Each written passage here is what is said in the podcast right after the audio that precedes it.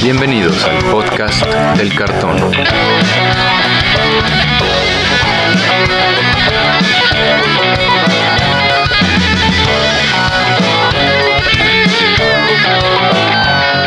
Arrancamos. ¿Qué tal amigos? Bienvenidos de nuevo al podcast del cartón, el podcast donde platicamos sobre todo lo que tiene que ver con el juego Magic the Gathering. Yo soy Andrés Rojas, también conocido como Chad, y me acompañan mis coanfitriones Antonio Teddy y Brian Romero. ¿Cómo están amigos? ¿Qué tal muchachos? Buenas noches, todo en orden, todo bien. Bueno muchachos, bastante bien, aunque no les pasa que de repente pasamos como 15 días que no nos anuncian nada de Magic y de repente llega la semana y tómala, noticias por arriba y por abajo. Está bien, nos hace la vida, nos hace el trabajo un poco más fácil. Teníamos un tema para platicar hoy, pero nos lo ampliaron con sus noticias, creo que vale la pena. Pero primero vamos a empezar con nuestra primera noticia, que fue que se llevó a cabo el World Championship número 27. Y bueno, como todos sabíamos, creo que ya con nuestros, si han escuchado nuestros podcasts pasados, saben que el metajuego de estándar está alrededor de un par de cartitas. Lo que es Esika's Chariot, que creo que no fue tan fuerte su presencia. Sí hubo, pero no llegó tan lejos. Y Allround's Epiphany. ¿Alcanzaron a ver el torneo, amigos? Yo honestamente no, no tuve chance, pero sí estuve medio escuchando un poquito y se me hizo que estaba, pues no se puede decir muy interesante porque hay, hay mucha, mucho dominio de, de esta carta que ya mencionaste la epifanía de Aldrums. Yo sí alcancé a ver parte del top 4, no, las rondas completas no las vi. Hubo algo que me sorprendió bastante que fue que tuvo alrededor de 50 mil viewers el, el, evento en Twitch. Y creo que es el, el evento más visto de, en la época de Magic Arena así libre. Y se me hizo muy bien porque pues demuestra que hay mucho interés en el juego profesional por parte de jugadores de Magic. Y, y me gustó porque yo seguía en Twitter, no más que nada las noticias, y veía como de repente jugadores como Pablo Víctor Damo Barrosa, que era el campeón mundial pasado, se iba eliminado por jugar mono verde y que a lo mejor es la carta de ese Chariot, que todo el mundo decía que estaba demasiado fuerte y no, eh, pues no estaba demostrando tanto, uh, con excepción, ¿no? De, de, del francés que llegó a la final con piloteando el carro de los gatitos. Pero pues lamentablemente perdió ante el turno oye, extra. Oye, creo que también este Seth Manfield llevaba mono, mono green. y también, ¿no? el, mono, el único mono green que llegó fue el de San Party en octavo. Al top 8, mira. Todo lo demás se requirió del color, bueno, de los colores y set. y bueno, aquí podemos ver, bueno, estamos viendo el metajuego cómo está dividido. Pues sí, set control es más del 50% con 9 decks totales. Mono green llegaba en segundo, 18% con 3 decks. Mono blanco que lamentablemente llegó al noveno con Rey Sato, no llegó tan lejos. Dos copias y otros que fueron este, Azorius Tempo y pues creo que ya no. Sí, los demás. Ah, te, iba, te, iba, a decir que por ahí se había colado Azorius Tempo. no en el tope 8, pero, pero ahí tuvo. ¿Quieres ver el? ¿no? ¿Quieres ver la basura? No digo, perdón. El pues estaría bien. Ahorita lo vemos. Mejor los que ganaron. sí, ¿sabes qué, ¿Sabes qué iba a comentar? Que efectivamente Expressive Iteration es una super carta. En estándar, si, si en otros formatos es buena, creo que en estándar brilla mucho. Sí, ahorita igual viendo cuáles fueron las cartas más usadas. Walrun's Epiphany, un total de 36 copias, 62% de los decks, y Expressive Iteration, 33 copias, 56% de los decks llevaban estas cartas. Esto habla muy bien de sus colores, ¿no creen?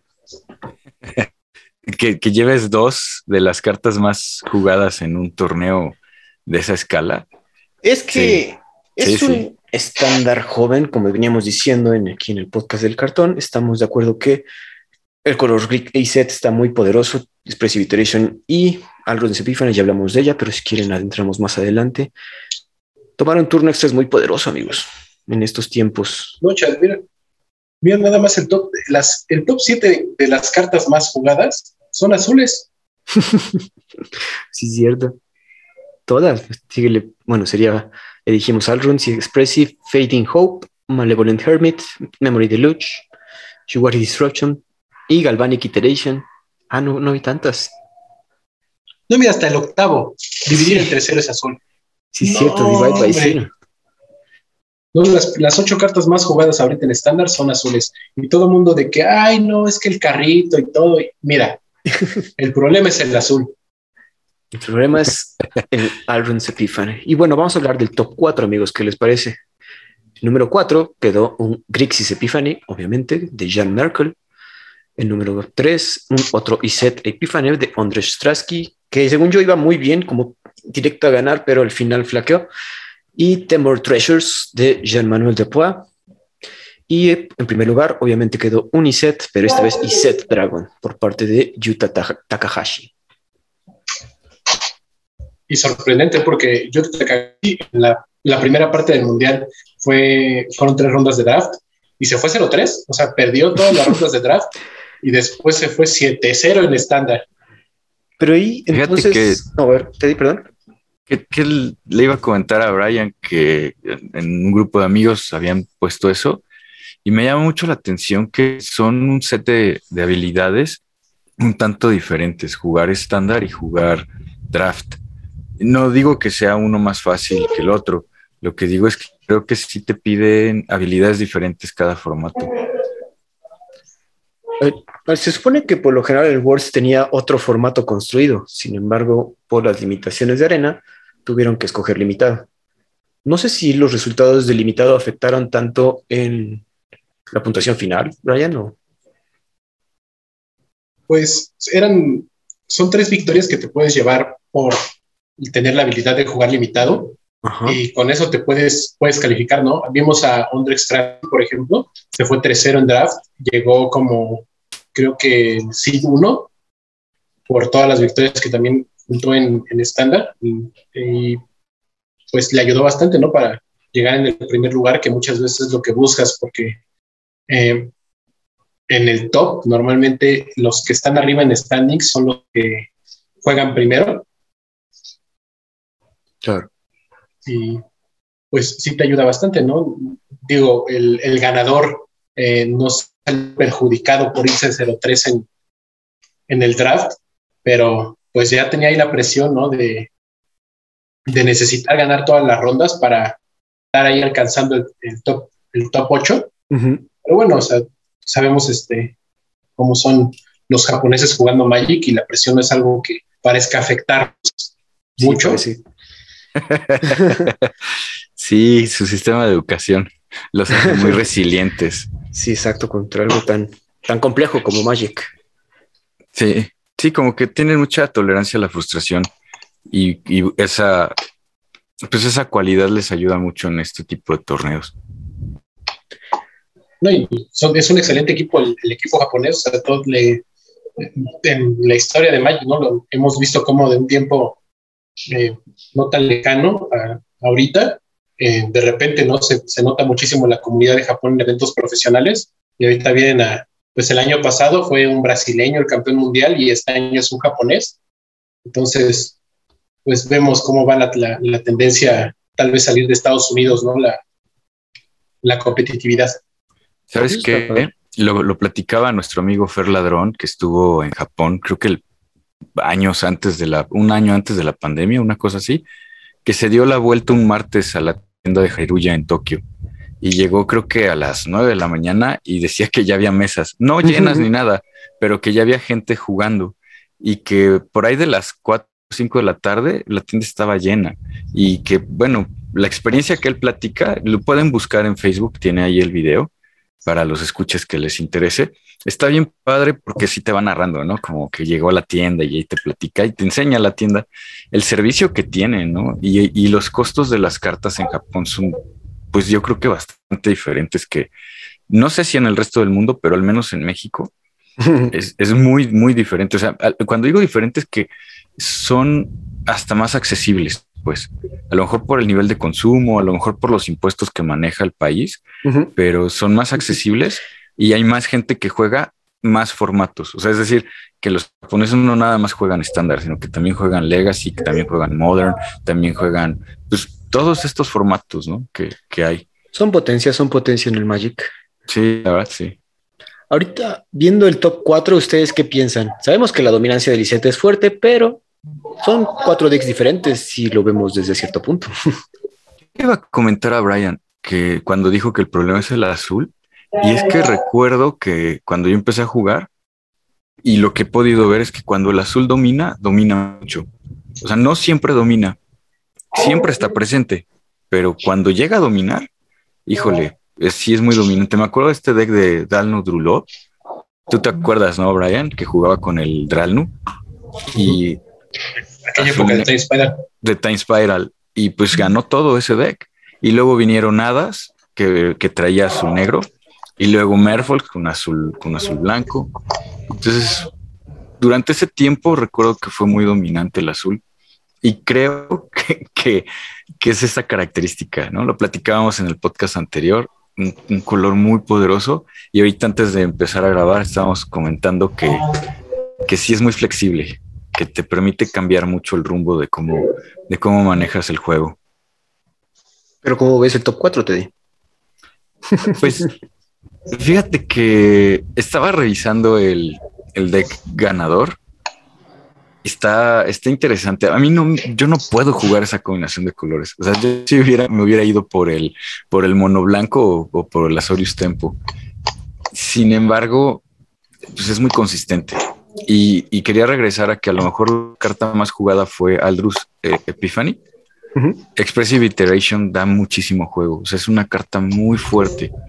Y eh, por ejemplo, el Prismatic Command también se me hace que es una carta que es una carta muy buena, ¿no? Tú, Brian, ¿cómo ves el top 4?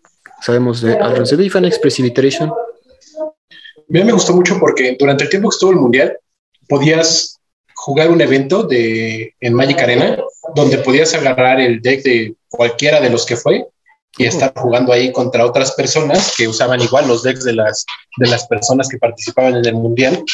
Y yo, yo el primero que vi fue la, este Temur Tesoros de, de John Emanuel de Prat. Y, y, me gustó un montón porque es un Grul, es un Grul, full Grul, con negate. nada más, o sea, nada más lleva a negar contra estos Alros Epiphany, ¿no? Para quitarles el turno extra porque, bueno, yo, yo lo estuve jugando, me fue muy bien en los juegos, me jugué contra mucho Iset Dragons.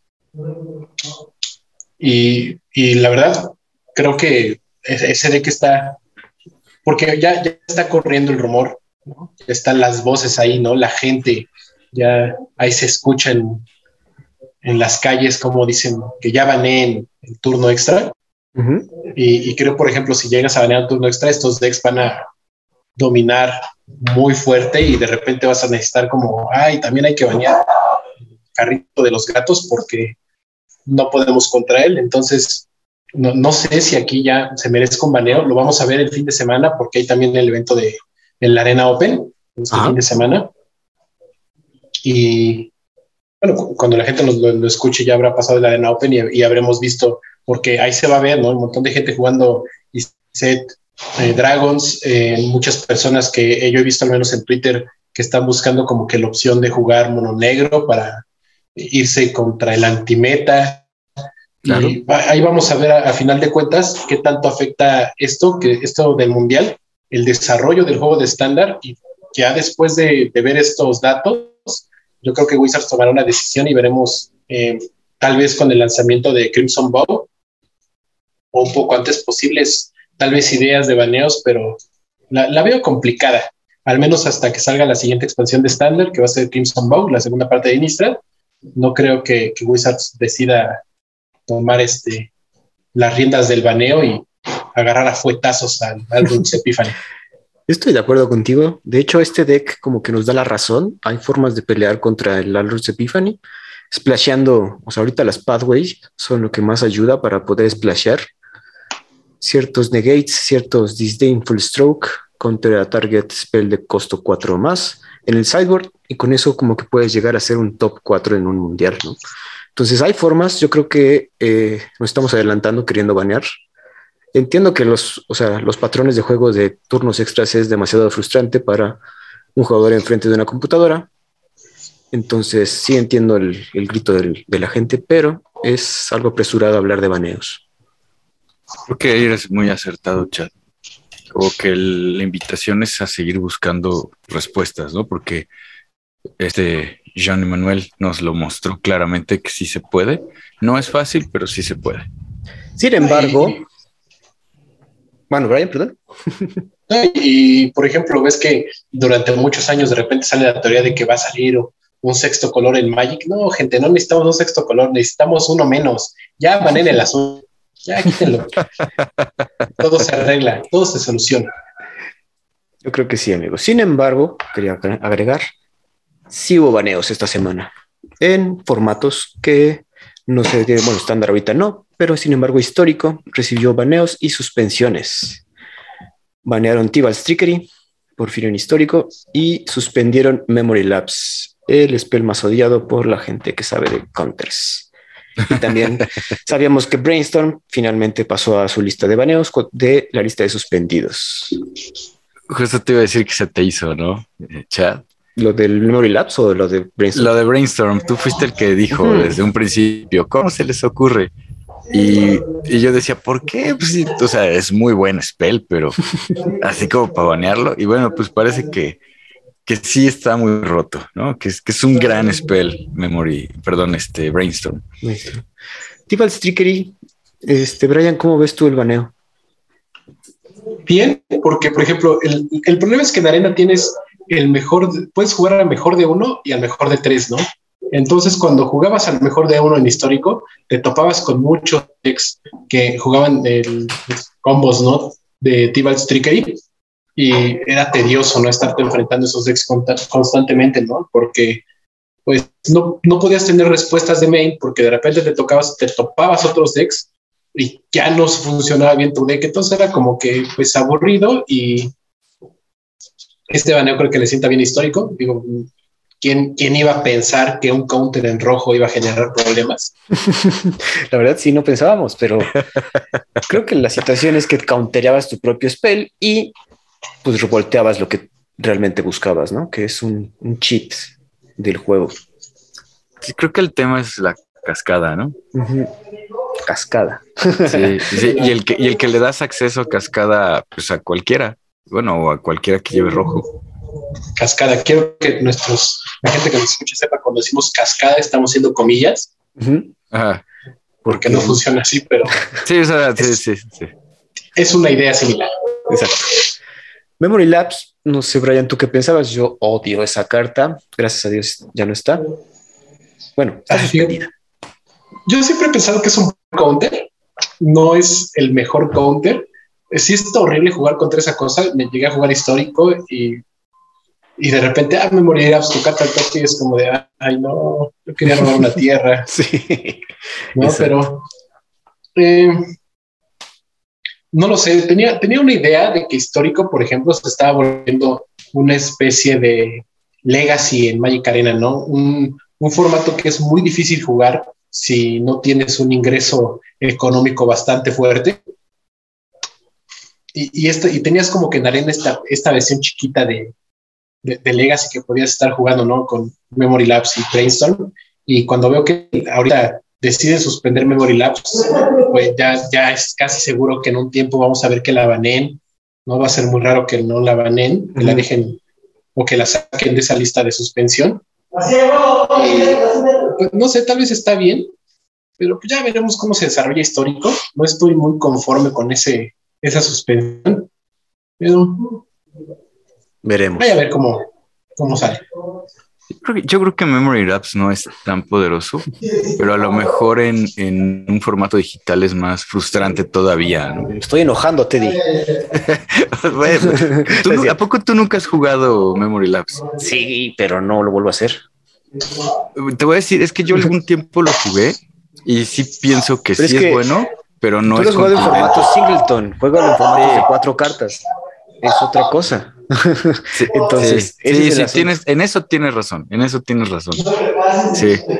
Ahora, también dentro de histórico hubo un balanceo. Si recuerdan, en histórico se pueden jugar cartas exclusivas para digital, donde no existe versión física o no se puede llevar a cabo acciones de, la carta física.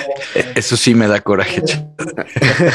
a ver, pero deja hablamos primero de, la. Sí, sí, dale, dale. Hicieron cuatro, cinco rebalanceos, perdón.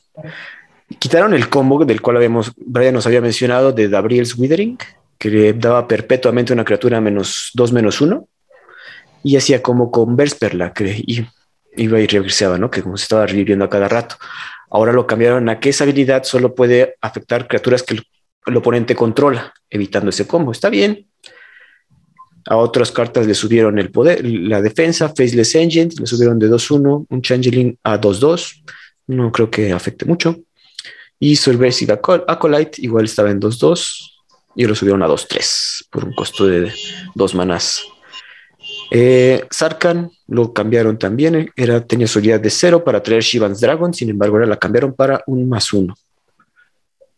Y, ah, bueno, también Gabriel, el Walker, movieron su habilidad número 3, quitar tres contadores, que le da igualmente perpetuidad, eh, tres contadores, contadores de menos 3, menos 3 a perpetuidad de una criatura, ahora también lo hace a una criatura que oponente controle. No estamos tan, bueno, Brian, ¿tú tienes alguna opinión de estos balances? Pues mira, para empezar, yo no sé por qué te dice molesta. O sea, no te puedes enojar con el futuro, te digo. El futuro es ahora. Y esto es el futuro. Aparte, ni, juegas el Magic Arena, ni, te va a tocar ver este tipo de cosas en, físico nunca. Entonces, ya, déjalo ahí. Pero, y, ajá.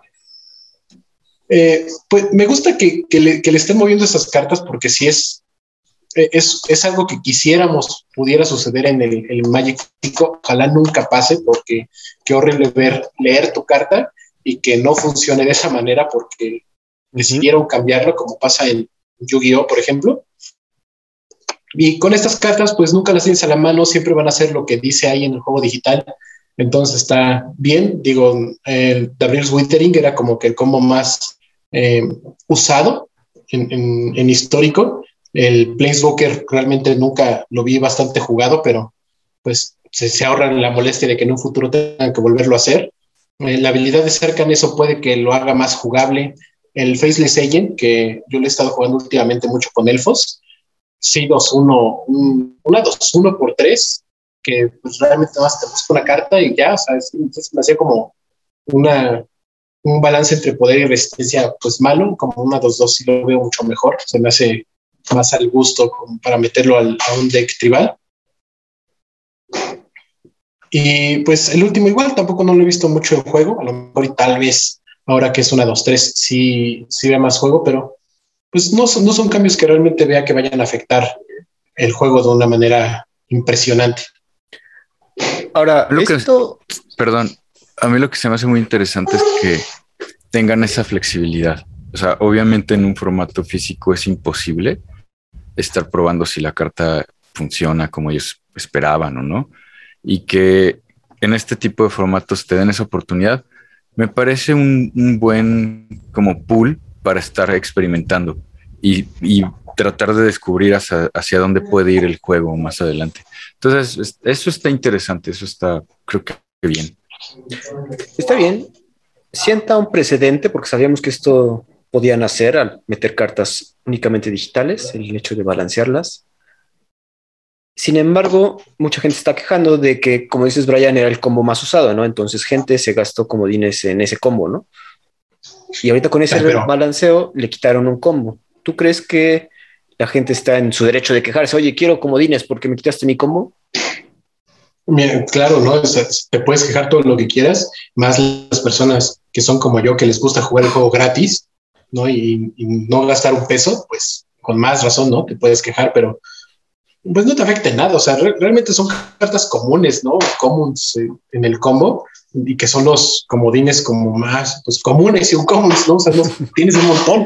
Por lo general tienes un montón de comodines para arreglar eso. Y pues yo lo veo que ya nada más Wizards hace cualquier cosa y siempre va a haber un grupo de gente que se va a quejar. ¿no? Nunca va a faltar el viejito gritando a la nube. claro que sí. y sí tienes razón, Brian. Estamos en épocas como complejas en eso, ¿no? Nos encanta quejarnos. sí, nos encanta quejarnos. Ya con el internet todo el mundo tiene voz y muchos les gusta usar esa voz para gritar. Mucho. Cosas sin sentido. Gritar, quejarse, Sí. pedir O, cosas. o- o a lo mejor simplemente es como su desahogo. La verdad es que yo no me tomaría muy a pecho las quejas, precisamente por eso, porque muchas veces es solamente desahogarse y esa misma persona va a regresar a jugar el juego y se la va a pasar bien. Porque, pues bueno, Wizard lo hace, ¿no? Lo intenta, intenta que te la pases lo mejor que puedas. Y por eso Wizards te da Secret Lairs, amigos. Recientemente nos anunciaron por fin un Secret Lair que Teddy está pensando seriamente en comprar, no sé. Pero ya lo mencionó en el podcast, Sí. el de Stranger Things. Ya nos sacaron a todos los personajes que van a salir. Son todos los niños principalmente y el Mind Flayer, además de el jefe Jim Hopper. Teddy, Sí, ¿pudiste ver Pues- las cartas? Sí, tuve chance de ver algunas, no, no alcancé a ver todas. Por ejemplo, se me escapó Max de Daredevil y Lucas de Shapeshooter.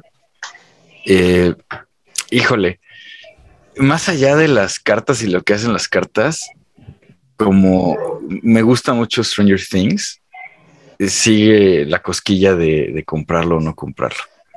Y, y digo porque vienen épocas complicadas, estamos ya en la recta final del año y pues ya se viene Navidad. Entonces a lo mejor es el regalo perfecto. Si alguien del público me lo quiere obsequiar.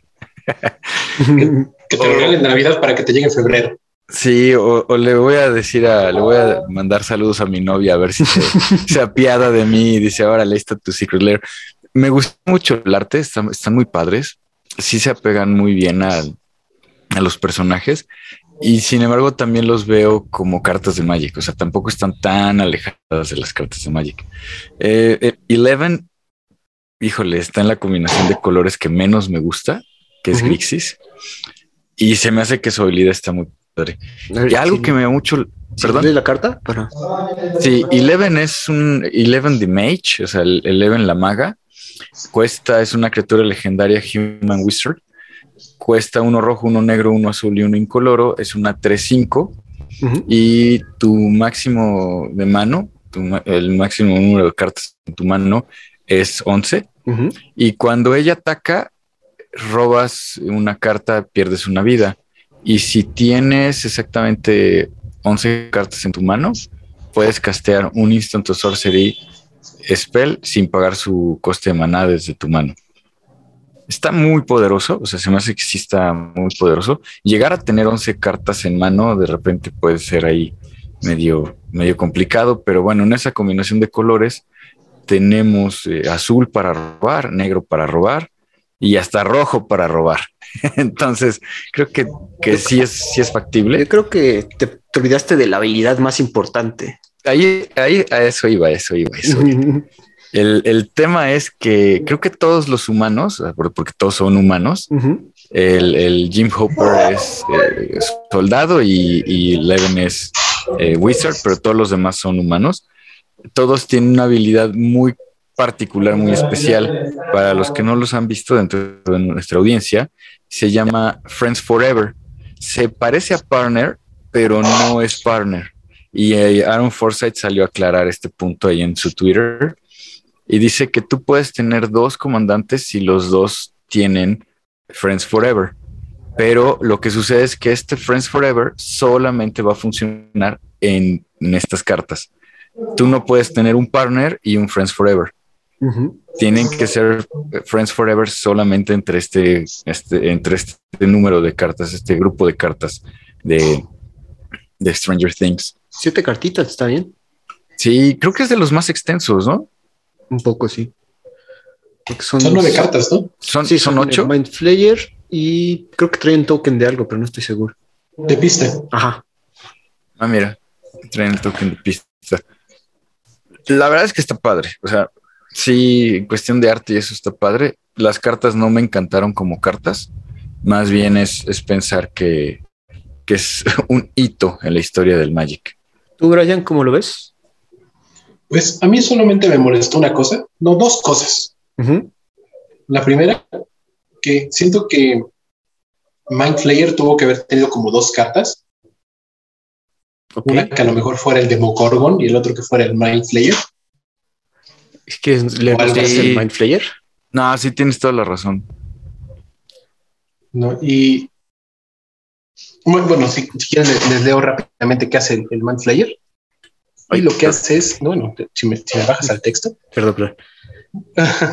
Ahí ves. eh, es una es un- una criatura de encantamiento legendaria, horror. Cuesta cuatro genéricos, tres negros, es una 9-9 y eh, no es una criatura a menos que controles tres o más permanentes que, de los que no seas dueño. Al principio de tu, de tu fase final, exilias la parte de hasta abajo de cada oponente, del deck de oponente, boca abajo, y mientras esas cartas permanezcan exiliadas, puedes verlas, puedes, cas- puedes castear permanentes de entre ellas y puedes pagar mana como si fuera de cualquier color. O sea, en, en- en teoría es un encantamiento que cuesta siete manas y después de que juegas eh, cada, al final de cada turno, les exilias el- la parte de hasta abajo del, del deck cada uno de tus oponentes, pensado en mesa de Commander. Ujú. Y pues ya cuando tienes, hayas jugado tres de permanentes de las cosas de tus oponentes, pues ya se vuelve una criatura 9-9, que no es indestructible, no tiene ningún tipo de evasión, no sé, no, como que, que el diseño no me termina de convencer. O sea, que puedes jugar todas las cosas de tu oponente, qué padre, pero es una cuchara lo mata, ¿no? Entonces, Siento que tuvo que haber existido como que su parte de el- un demogorgon, a lo mejor no que fuera una criatura así indestructible, ¿no? Con prisa, una cosa así que tal vez funcionara de una manera similar. Esta es como que una de mis quejas. Me hizo falta una, una mejor criatura que esta, que así como, ah, sí, este, Pato Exile ya, ¿no? Gracias. Sí, un demogorgón que te mordiera, ¿no? Estilo demonio. Hubiera Sí. estado bien, ¿no? A lo mejor era un 5-5 por 4 manás, pero en tu equipo te pierdes una vida o y una cosa así con manas o algo así. Que te La verdad es que creo de la que- mano. Sí, creo que se fueron como muy conservadores. Y e- es que en comparación del Secret Lair de Walking Dead, creo que en Walking Dead, por lo menos Rick es una carta muy poderosa. Y aquí, como que no quisieron correr el riesgo de hacer algo así. No, Yo los estoy veo- totalmente en desacuerdo, amigos. ¿Sí? ¿Por qué? ¿Por, por qué? Cuéntanos. Porque son solo, o sea, solo tiene, solo pueden ser partner entre ellos. Entonces, todos ya tienes, estás jugando con cuatro colores, por lo menos. Ya están buscando outlets para, por ejemplo, Lucas de Sharpshooter y Mike de Dungeon Master. Ajá. Eh, por ejemplo, Mike de Dungeon Master es un humano, es- tiene Selesnya y uno más. Pagas dos, lo giras, escoges una target creature que se fue al graveyard este turno, lo giras y se regresa al, al battlefield tapeado. Y Lucas cuesta Iset, el color favorito de Teddy, es igual a un humano, lo giras, sacrificas artefacto y Lucas, el sharpshooter, le hace un daño a target creature y godea a esa criatura. Entonces, el chiste es como que encontrar sinergias para usarlos como comandantes y, está, y las habilidades están muy interesantes, la verdad. O sea, en Celestia que pueda regresar del cementerio a juego directamente es muy fuerte. Pues eso es algo que vimos con, Hay que verlos como en conjunto, en pares, yo creo, y eso, y cuando compres tu Secret Lair de Stranger Things, vas a tener mucha combinación para jugar. Es más, puedes jugar cinco colores, ¿eh? Con dos, con dos cartas. En, en realidad, sí, ah, sí, sí, bueno, te, con. Sí, sí, sí con te la doy. Y Jim Hopper. exacto. Sí, ajá, con Eleven y Jim Hopper juega cinco colores. Este, sí, sí tienes razón en eso, Chad. Yo lo que decía es que así como que, ah, yo voy a mejorar mi deck, como que no son las cartas para mejorar decks. No, es para hacer decks. Ah, es- son cartas para hacer decks. Sí, sí, sí te la doy en ese sentido, sí. Y por ejemplo, también Dustin es un color este azul blanco y otros dos incoloros, criatura humano. Lo giras y te da mana incoloro. Usa este mana solo para castear artefactos o habilidades de artefactos. Eso es muy poderoso. Es básicamente un Mishra's Factory gratis. Sí. Per- Perdón, ¿eh? es, es Eleven y Mike, los cinco colores. Ah, sí, tienes razón. A ver, al- algo que nos han demostrado los partners, Perdón, perdón que interrumpa, pero es que hasta sentí este chills in my spine. Sí, cierto. Claro, tienes razón. O sea, son Eleven y y Mike. Mike, porque pues son los. Sí, claro. Dije, ah, sí, cierto, cinco colores. porque, porque se agarran de sus manos, ¿no? Y, y, Exactamente. se, y se sonríen viéndose a los ojos, claro. Bueno, yo la verdad, les digo, algo que nos han demostrado los partners en Commander es que tener dos cartas ahí como comandante es una muy buena ventaja que ya puedas construir tus decks de más de dos colores usando estos dos, ¿no? Este, amigos para siempre, sí, sí me gusta. Qué mal que tenga que salir alguien de Wizards a decir, no, a ver, una habilidad se llama amigos para siempre y la otra se llama partner, no es lo mismo. Desde el momento en que se llaman diferentes, uno debería de saber que no es lo mismo. Perdón, yo fui. Perdón, Brian, yo fui el que pensé, me emocioné porque sí, sí me imaginaba Eleven y un Tracios, por ejemplo. Sí, sí. No es lo mismo. No, no, Chad, no quieras revolver estas cosas. Perdón. No quieras revolver a los niños con los sirenos. ok. Ah, y, te decía que había dos cosas que me habían molestado. La primera fue la de, me faltó una criatura de Mugorgon que fuera una criatura de, de verdad, que fuera como de, ay, una amenaza. Y la segunda es, ¿dónde está mi carta de Winona Ryder? Sí, caray. Sí, sí. Está difícil hacerle carta, pero sí, sería... ya no le eches más sal a la herida. a ver, ¿por qué hay una carta de un papá, ¿no? Que es Jim Hopper, no esta figura paterna, y no hay una carta de una figura materna. ¿Dónde está Winona Ryder? No está Winona Ryder. Yo sé que Maro y Richard Garfield nos están escuchando. ¿Dónde están mis cartas? Está bien, estoy de acuerdo con la queja. Sí, sí, sí, tienes razón. Pero bueno, eh, sí nos falta la, la Winona Ryder. La verdad es que me gustaron mucho, no las cartas, sino la idea y la ejecución se me hizo que fue muy buena. Y pues me lo estoy pensando, me lo estoy pensando seriamente porque sí, sí me gustaron mucho, están padres.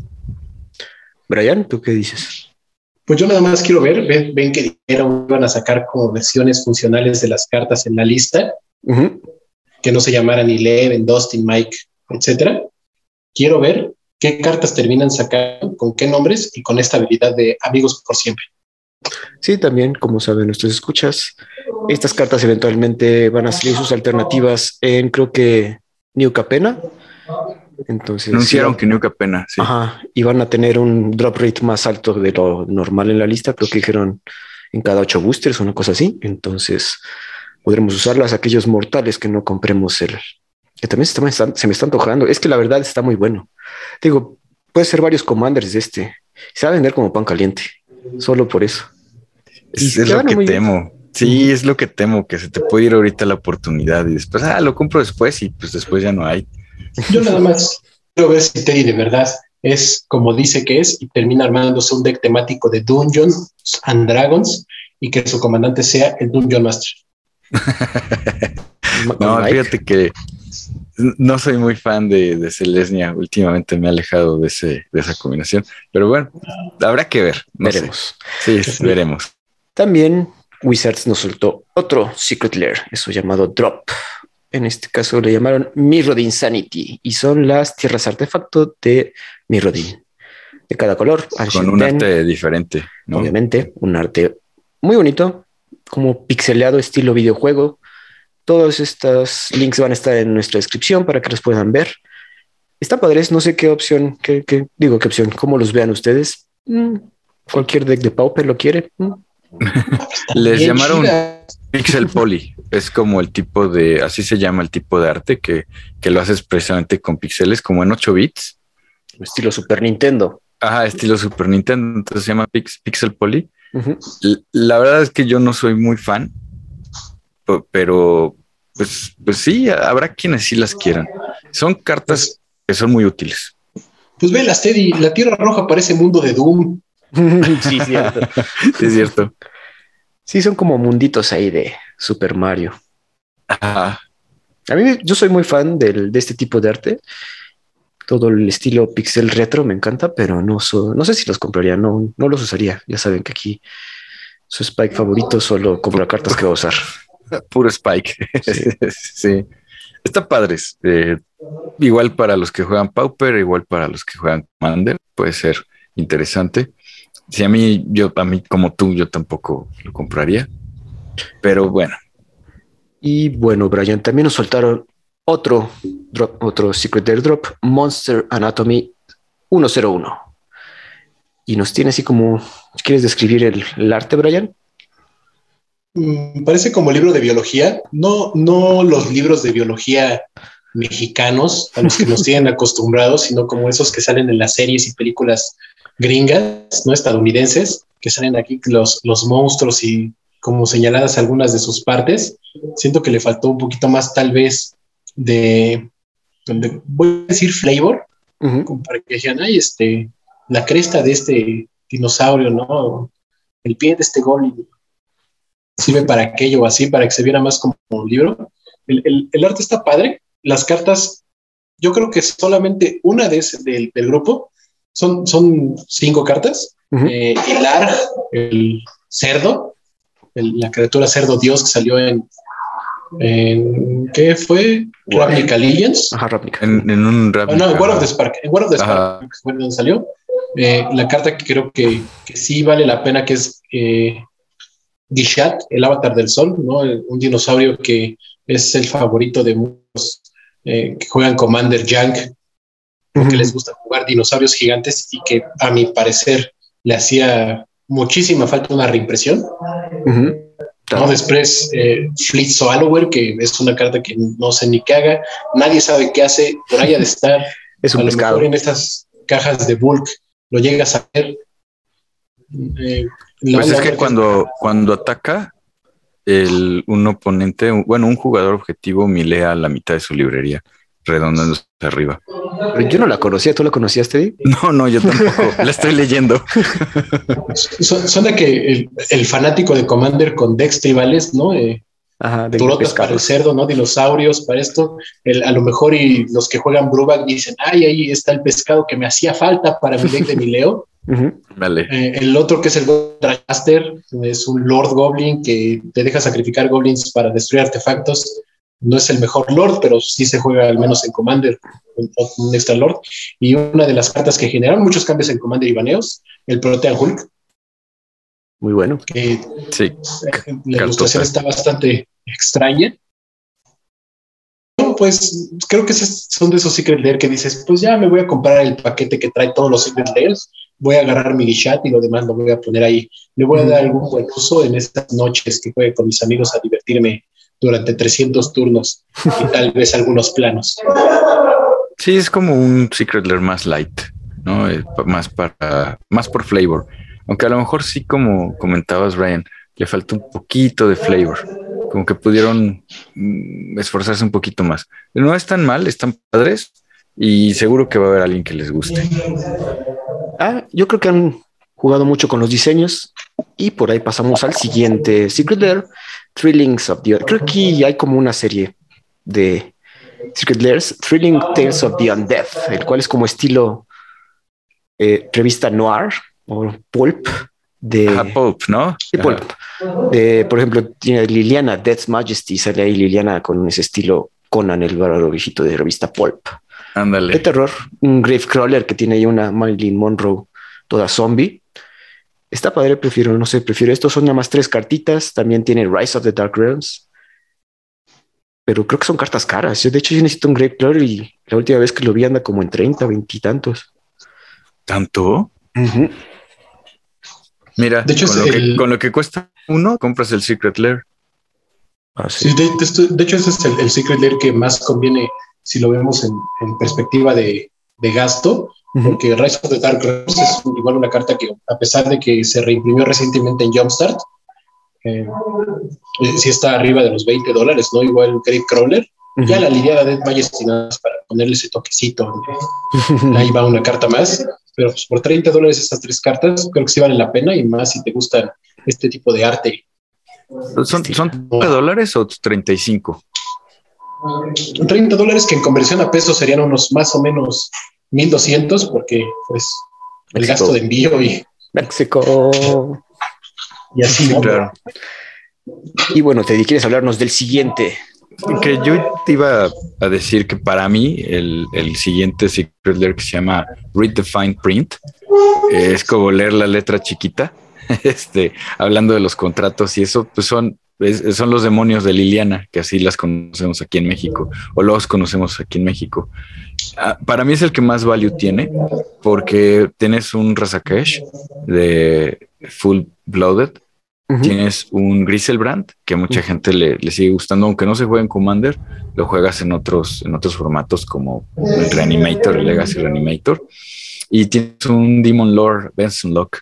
El otro, eh, sí, el, Demon Lord Benson Lock a mí me gusta porque lo juego en mi deck de Kalia. ¿Ah, sí? ¿No? Sí, es que está, a mí me gusta porque no pago su coste, pero es un 6-6 por 6 que vuela y tramplea y cuando entra en el campo remueves cartas del tope de coste, tiene que costar más de 3 para que él vayan a tu mano y, dejas de hacer ese proceso cuando cuesta 3 o menos, ahí paras el proceso y te haces un daño por cada carta que vaya, que vaya de lo removido a tu mano. Entonces se me hace que pues en un, en un deck de Cali está bueno. El Razakesh tiene combos por todos lados. Señor tutor, literal. Sí, sí un tutorazo es un 8-8 por 8 manás que vuela y tramplea. Pagas dos vidas, sacrificas otra criatura que no sea él y buscas una carta de tu librería a tu mano. Entonces es bien bueno porque también puedes hacer combos. Y el otro eh, demonio que está ahí se llama Confofet de Soul Hoarder. Es un 6-6 por 6 que también vuela. Y cuando un permanente eh, eh, de que es propietario otro jugador, es puesto en cementerio, robas una carta y pierdes una vida. Yo creo que es el más débil, el que menos, eh, pues, el que menos juego puede tener, pero los otros tres se me hacen muy buenos y también incluye el contrato de Liliana, ¿no? Liliana's Contract, que es un encantamiento por cinco manas, dos negros, tres cinco loros, y cuando entra al juego, tú robas una carta, y, perdón, robas cuatro cartas y pierdes cuatro vidas. y al principio de Tubkeep, si controlas eh, cuatro demonios con nombres diferentes, ganas el juego. Entonces, está, tiene mucho flavor. Lo que sucede es que yo, yo veo tres demonios que son muy buenos o que, o que pueden jugarse muy bien y que a lo mejor pues no, no son tan baratos, ¿no? No sé en cuánto anda el Razakesh. Está caro pero que, y que sigue subiendo de precio porque no ha visto este, creo que es la primera vez que lo van a reimprimir. Es correcto. El Griselbrand sí ya ha tenido reimpresiones, pero son reimpresiones muy nice. No es tan caro, anda alrededor de los 10, que exagerado. 10, 10 dólares entre. Yo, lo conseguí uno en 17, pero bajó. Y el Demon Lord Vessel Lock, pues igual, es baratito, como 2 dólares, 3 dólares. Está padre, pero a mí me gustó y al mismo tiempo lo dio un poquito porque el flavor de los demonios dice cada uno con lo que le dio a Liliana, pero pues en Belsenlock eh, tiene tanto texto que no ocupó ese flavor, entonces ¿qué le dio a Liliana? Pues nada más nos podemos imaginar. A mí me gustó, está bueno. Sí, value. Tengo un Razaket, siempre viene útil y todo el mundo queremos uno. Yo quiero uno, pero no sé si compraría todo. y bueno, el siguiente Secret Lair es un showcase de Midnight Hunt para aquellos que nos gustan las tierras, como Brian siempre. Y es un, bueno, trae todas las tierras que tienen habilidades de el administrador original, Alchemist Refuge, Desolate Lighthouse, Gabony Township, Green Backlands, Keswick Wolfront, Moorland Hunt. Son muchas habilidades, amigos. Lo vamos a poner en, las notas. Nefalia Yards, Slayer Stronghold. Son varias cartas, entonces sí vale la pena yo me voy a quejar. 10. Perdón, te digo, quéjate. Que yo, yo, yo me voy a quejar porque no sé, o sea, a lo mejor es mi ignorancia, que aquí pudieron meter Cavern of Souls y no la metieron. Ay, te quieres todo. es que era la oportunidad. No, pues son los que tienen habilidad. Está bien cara. Ya. No, manches, quieres pagar 30 dólares por una carta de 100 dólares y que te regalen otras 9. básicamente. básicamente, no, se, puede todo. Yo también quisiera vivir en ese mundo. Señor Pool. Oye, pero, oye, Vault of the Arcángel es, una tierra que está arriba de 10 dólares. Entonces, pues al menos de ese y todas las demás que pues, son usables en algunos formatos. Según yo, Keswick también está carita, no, no sé qué tanta, pero sí. Sí, tiene muchos combos. Sí, sí, tiene muchos combos. Y también esta otra Slayer Stronghold, también la he visto en varios, en varios decks. No sé si está cara, pero he visto que la están usando. Y el último Secret Lair es el favorito mío, Monster Movie Marathon, el cual tiene como estilo de películas de terror clásicas y nos trae Dismember, Blasphemous Act, Beast Within y Grab Digger's Cage. Tiene ese flavor de terror. Estamos, bueno, Wizards aprovecha que viene Halloween para soltar ahí el terror. Y Dismember, por ejemplo, traía un Jack Mod ahí todo pulp, otra vez ese estilo, pero más de película. Blasphemous, están muy padres las cartas. Híjole, te voy a decir que cuando vi el Dismember sí me dio mucho miedo. O sea, fuera de la broma, y como que a mí siempre me ha aterrorizado mucho esta persona que anda desmembrando personas. Y al final, eh, ves, que el, arte original de Dismember tiene mucha relación con Firexia y con esta idea de Jack Mode y que aquí te lo pongan como personaje de película, como el doctor Jack Mode que anda pues, literal desmembrando. Está muy atinado. Así dije, ay, sí me dio miedo. Los, los cuatro, los, los, cuatro artes están padrísimos, están muy, muy padres. Ves Within, el, el, hombre lobo, ¿no? El hombre lobo en París, ese estilo de, de película. Eh, igual Blasphemous Act, Grave, Digger's Cage. Sí, creo que están muy adecuados, están muy padres. Brian. A mí, me gusta mucho el arte como de póster, se ven muy padres. Me gusta que hayan usado el texto, ¿no? La, habilidad de la carta como si fueran estos realces este, temáticos de, de, la película, ¿no? Y lo, lo, que me enoja, y me enoja muchísimo, es que ahorita esté sacando este Secret Lair para que lo compres en estas fechas. Te digo, o sea, te va a llegar en, febrero, en, febrero, marzo, o sea, entonces vas a estar ahí celebrando tu San Valentín con este dismember de Noche de Brujas y es como, no, no, Wizards, esto lo tuviste que haber sacado en junio para que ahorita en mi evento de Halloween lo pudiera jugar y fuera más acorde y no me tuviera que esperar un año para o regalarlo, ¿no? Sí, o ponerlo de, sí, ponerlo de premio o algo. Sí, tienes toda la razón. Está padre. Cartas usables, arte muy padre, la verdad. Va a valer la pena. Sí, está muy bueno. Sí, sí, sí, está muy bueno. Sí, sí te la doy. Y pasando a otros temas, amigos, como el mundo está despertando, estamos regresando a trabajar, estamos regresando a los eventos masivos aquí en México, estamos ya podemos ir a más lugares, obviamente con su cubrebocas, obviamente vacunados. Entonces, Wizards, bueno, no Wizards, el Magic en sí está regresando a los eventos masivos y dos de los principales organizadores, Channel Fireball y Star City Games, ya anunciaron eventos masivos próximamente. Channel Fireball va a realizar su Magic the Gathering Las Vegas, noviembre 19 y 20. Y el SCG Tour Roanoke en Virginia el 29 y 31 de octubre, ya más cerca. Mm, ¿Cómo ven ustedes? ¿Ya es hora de regresar? ¿Ya nos sentimos suficientemente a salvo con nuestras vacunas, con nuestras pruebas COVID? Ah, bueno, hay que hablar de eso. Ya eh, los eventos nos van a pedir o certificado de vacunación o una prueba COVID de menos de 48 horas para poder ingresar y jugar. Que salga negativa. En un principio no habían anunciado esa medida, sin embargo, escucharon a la comunidad y todo, creo que fue primero este Channel Fireball que impuso las medidas de, sanidad estrictas y luego Star City Games a los a la hora igual la anunciaron. Entonces, sí vieron que la comunidad quiere jugar, sin embargo, quiere jugar de manera este, safe, que podemos estar a salvo. Sí, segura o sí, estar a salvo. Eh, yo creo que era algo o es algo que es inevitable. Eh, al final, hemos estado haciendo grandes esfuerzos, hablamos de toda la humanidad para poder regresar, el, vacunarnos, el trabajo que han hecho los laboratorios y algunos gobiernos ha sido titánico. Yo creo que sí hay una brecha muy grande entre Latinoamérica y el resto del mundo en cuestión del manejo con el COVID. Y bueno, no hablemos de, África, ¿no? Pero dejando África a un lado, eh, al menos Latinoamérica sí tenemos un rezago. Digo, las gráficas y los datos están ahí en Internet para el que guste buscarlos se habla muy claro de esa diferencia entre Latinoamérica y cómo Latinoamérica ha manejado la pandemia en contraste de cómo se manejó, que incluso Estados Unidos tuvo muchos, digamos, este, contragolpes, ¿no? Y, también hubo mucha polémica y presidentes que no se querían poner cubrebocas y cosas por el estilo.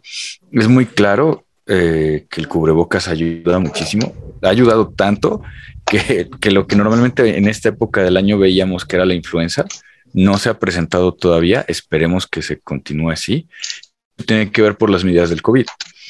Ahora, yo creo que sí es muy importante que los organizadores sí hagan estas pruebas o, bueno, exijan o le pidan a los jugadores, este, oye, tu prueba de, negativo eh, con 48 horas antes o, tu certificado de vacunación. También sabemos que las vacunas no son totalmente, eh, no son totalmente seguras, tienen un pequeño margen de error. Sin embargo, es un gran paso para estar seguros para que podamos reactivarnos. Entonces a toda la comunidad los invitamos a, vacunarse, a que sigan cuidándose, a que sigan usando los cubrebocas y seguir los protocolos de, seguridad o de, sí, de, seguridad para que podamos regresar a, a estos eventos pues deja tú masivos, presenciales, ¿no? El poder juntarnos. si deja tú que haya muchos con que podamos juntarnos, ya sería ya sería un gran paso. Brian, ¿cómo ves? Pues mira, hay que entender una cosa, estos eventos son en Estados Unidos, ¿no? Es un país donde tus vacunas las encuentras casi en el parque, en cualquier farmacia, en tu tienda de conveniencia favorita llamada Walmart, y pues ya es como que muy fácil este, acceder a al menos a una vacuna para prevenir eh, efectos secundarios graves ¿no? dentro de la enfermedad. Y pues es un país a donde ya están haciendo conciertos, están haciendo festivales, ya están pasando otras cosas, ¿no? Y están tratando como que de reactivar esto. Yo lo, como dice lo podemos ver en los números. A lo mejor el manejo de la pandemia podemos creer que fue mejor allá y siguen siendo los primeros lugares en, contagios y demás. Y pues ya ellos están empezando, ya seguramente aquí en México notada en algunas tiendas en decir, sí, pues nosotros también, eh, no me importa. Eh, y pues el chiste es que si van a asistir a alguno de estos eventos, si van a asistir a algún evento cerca, ¿no? en, sus, en sus comunidades o así, pues no se olviden, ¿no? De, todas las medidas de seguridad, porque a lo mejor y, y pues a uno le, no le importa, pero pues también a los demás sí, ¿no? Entonces, hay que pensar un poquito en, las demás personas y seguirnos cuidando, a pesar de que el mundo ya esté tomando un paso para el regreso a la normalidad. Y fíjate que, perdón, Chad, iba nada más a hacer un comentario que muchos médicos están ya hablando de que tal vez con el manejo de las vacunas y cosas así, se vuelva un virus estilo la influenza, ¿no? Que sea un virus estacional, que vamos a tener que seguir vacunándonos y cosas así, pero es, es digamos que la expectativa eh, que se tiene con respecto al, al COVID y Pfizer ha anunciado, ¿no? Pfizer a lo mejor con números que no son gobiernos, números más duros, hablan de que para septiembre del próximo año, septiembre del 2022, eh, ya vamos a estar otra vez activos y otra vez funcionando. Yo la situación que veo es Las Vegas. O sea, Las Vegas, yo no sería, yo, no, yo no me siento tan seguro yendo a un lugar como Las Vegas porque Las Vegas solo vas un fin de semana y te regresas. Entonces, no es como que la gente de Las Vegas que vive ahí va a ir a este evento, ¿no? Sino que va a ir de todo eh, Estados Unidos, especialmente porque es el primero en casi dos años que no nos hemos juntado. Entonces va a haber esa ese conjunto de gente que viene de otros lados, que esperemos haya cuidado, que esperemos esté vacunada, pero ese conjunto de gente en Las Vegas, o sea, si han ido a Las Vegas, saben que es... Ah, y de hecho yo no quiero volver a ir a Las Vegas porque es mucha gente. Sí, la verdad tienes ahí un punto. E, ese es el punto. El de Star City Games es en Roanoke, Virginia. Yo creo que es más difícil ir a Virginia, no, no, no, no, no hay tanto problema ahí. Sin embargo, Las Vegas no solo va a ir gente de Magic, sino alrededor también, como ya está más abierto, va a ir toda la gente que va a los casinos, toda la gente que va a los eventos, toda la gente que va a los conciertos, a los shows y a los casinos. Casinos. Déjame, te digo algo. Las Vegas nunca cerró, ¿eh? O sea, Las Vegas se mantenía y de hecho hubo un tiempo para, para por lo menos aquí en México, que organizaban viajes para vacunarte en Las Vegas, porque como decía Brian, ¿no? En el e y en el 7-Eleven y en el Walmart había vacunas, y entonces sí, pero es que el, viaje. es que la gente de Las Vegas es, ok, está vacunada, pero no vas a convivir con la gente que vive en Las Vegas, vas a convivir la gente que vive de Nueva York, que vive, o sea, No, lo, que yo decía es que Las Vegas nunca cerró, entonces quién sabe cómo va a estar, ¿no? Como dices, bien lo dices, no nada más son Las Vegas, toda la gente que va a ir. Y van a tener sus mesas de Commander, van a ir los artistas a vender sus cosas, porque todos queremos, sí, o sea, hemos estado encerrados mucho tiempo, amigos, todos queremos juntarnos. Son experimentos estos, yo creo. Vale la pena que los hagan. Los gringos están más avanzados en su vacunación que en otros lugares. Entonces, ya lo vimos también en Dinamarca. En Dinamarca tienen un, hicieron el Tier One con el, el torneo más grande de CEDH que se ha hecho pero Dinamarca tiene un índice de vacunación del 98%. Y Dinamarca lo puedes cruzar en cuatro horas. es más pequeño, ¿no? Entonces se puede, vamos para allá. El punto es que, ¿cuándo es lo ideal? Pues hay, que ver cómo funciona, hay que ver cuánta gente se enferma y más porque ya vamos a ver eh, la, actividad de los jugadores de, de Magic en un torneo grande, ¿no? Pues va a pasar todo lo que es común que pasa en, cualquier evento. La gente que nos esté escuchando y haya ido a algún evento grande pre pandemia, sabe, ¿no? Que eh, va a ser las varias, varias personas en, un mismo cuarto de hotel, ¿no? El, a lo mejor el bañarse en el mismo baño, muchas personas, los besos de tres, las cosas que pasan normalmente en un evento. Ok. Perfecto, amigos. Sí, pues yo creo que nos mantendremos a la expectativa y a lo mejor nos puede servir de ejemplo para, para Latinoamérica y otros lados, eh, pues corregir los errores que se, que se puedan apreciar ahí, ¿no? Aprender de, aprender de ellos. Es correcto, amigos. Pues sin nada más que agregar, amigos. Eso sería todo de nuestra parte. Lo escuchamos la siguiente semana. Hasta luego. Gracias. Escríbenos con todas tus dudas, sugerencias o comentarios a el podcast del cartón y en Twitter encuéntranos como arroba podcast de cartón. Hasta la próxima.